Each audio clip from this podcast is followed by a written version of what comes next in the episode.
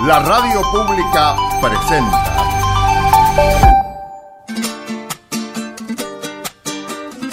Patagonia Forestal, un espacio de encuentro y diálogo para compartir saberes y miradas. Se suma un nuevo sonido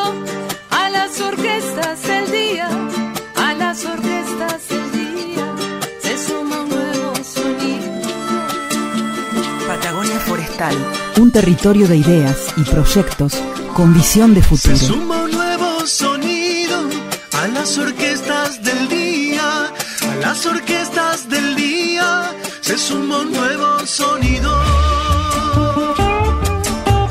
Patagonia Forestal, un lugar para sentir la investigación, la innovación y el desarrollo.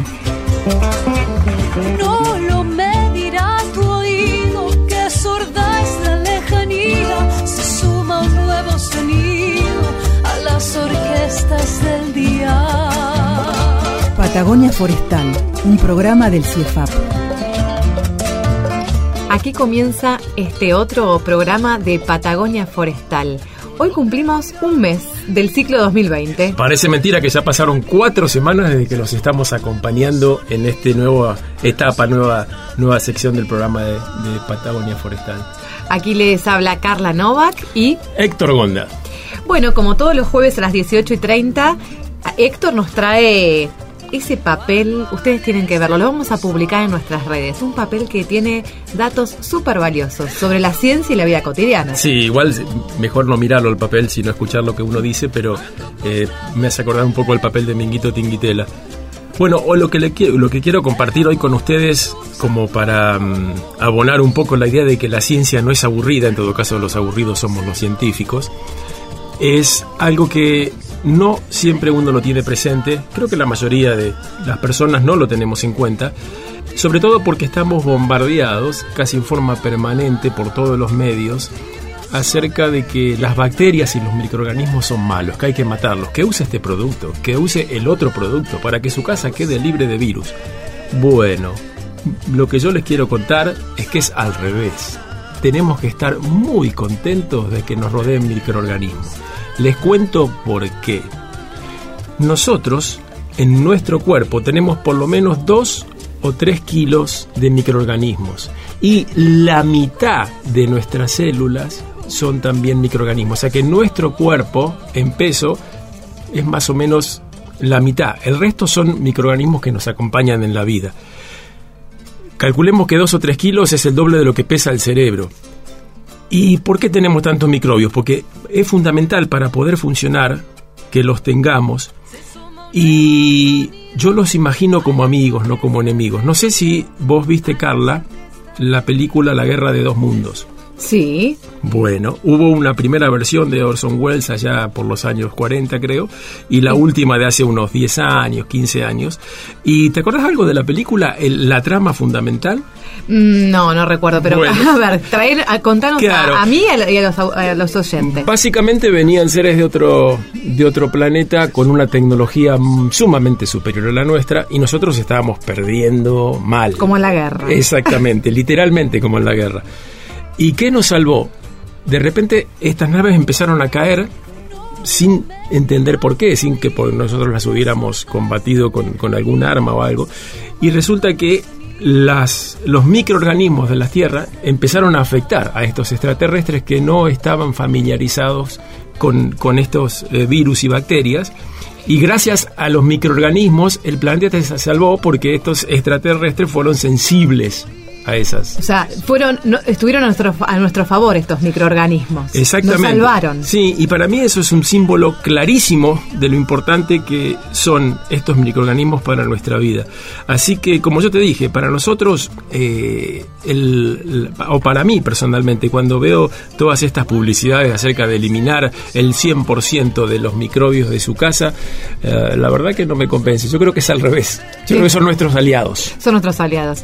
Hoy vamos a tener una entrevistada de lujo, a la doctora Laura Vélez. y ella es bioquímica, así que por ahí vamos a preguntarle algo de esto y cómo trabaja, cómo los asocia con su tema eh, de investigación forestal. Quizás pueda darnos alguna asociación con esta guerra de dos mundos, ¿era, no? El título. Sí, todo está asociado con todo. Mm, Recuerdo hace unos años un programa británico que se llamaba Connections y que en el programa empezaban hablando de un elefante y terminaban hablando de la yerba mate y lo hacían de tal manera que vos cuando terminaba la emisión de este capítulo te quedabas con la idea de que la yerba y el elefante eran exactamente la misma cosa. Fascinante esa serie. Es una lástima porque las series buenas son las que desaparecen primero. ¿Qué te parece si arrancamos con este programa que promete y además tiene muy buena música? La música y la ciencia también tienen que ver. Bienvenidos.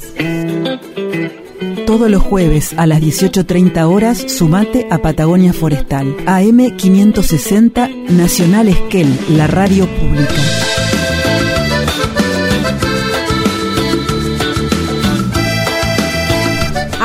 Este programa, Héctor. Vamos a conversar con la doctora María Laura Vélez.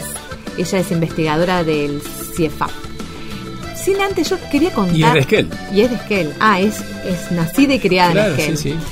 Bien, es una mujer de la ciencia. Yo traje unos una información que encontré sobre el protagonismo de las mujeres en la producción científica. En esta información hay un informe global presentado por una editorial muy importante que se llama El Sevier, que cuenta que eh, en la Argentina, eh, en la Argentina la cantidad de mujeres que participan en la ciencia, o sea, que publican, que, que aparecen en las citas de sus trabajos, que son premiadas, que reciben subsidios o colaboraciones internacionales, es el 51% de los investigadores. O sea, representa el 51% de los investigadores, mientras que los hombres ocupan el 49%.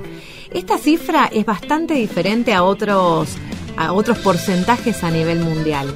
Por ejemplo, en Japón, eh, las mujeres representan el 15% del total de los investigadores que producen ciencia. Si vos me hubieras preguntado, hubiera supuesto que era exactamente al revés la situación. No, acá en Argentina está, ocupan un lugar bastante interesante, aunque dicen que los desafíos son, bueno, que estas mujeres ocupen lugares jerárquicos, lu- lugares de decisión en la ciencia. Ahí es donde hay un déficit. Ahí es donde hay un déficit o un gran desafío, podemos decirlo, ¿no? Donde, te- donde justamente eh, está trabajando.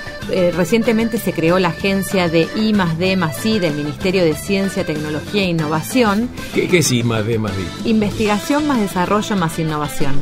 Y bueno, y creó esta, esta nueva agencia el área de política transversal de género y diversidad sexual. Y justamente abordan estas cuestiones, ¿no? De el, lugar, el rol eh, que ocupan las mujeres en la ciencia. Me, parece me parecía que era un dato bastante interesante. Y acuérdense también que eh, la actual eh, mm, autoridad presidenta del CONICET, Ana Fran- Franchi, es la segunda mujer que ocupa ese cargo eh, desde su creación en 1958. Hoy la presidenta del CONICET es Ana Franchi, que es una mujer. Mira vos, probablemente sea familia de, de, de Franchi, un investigador del ámbito forestal muy conocido. Mira, quizás. Bueno,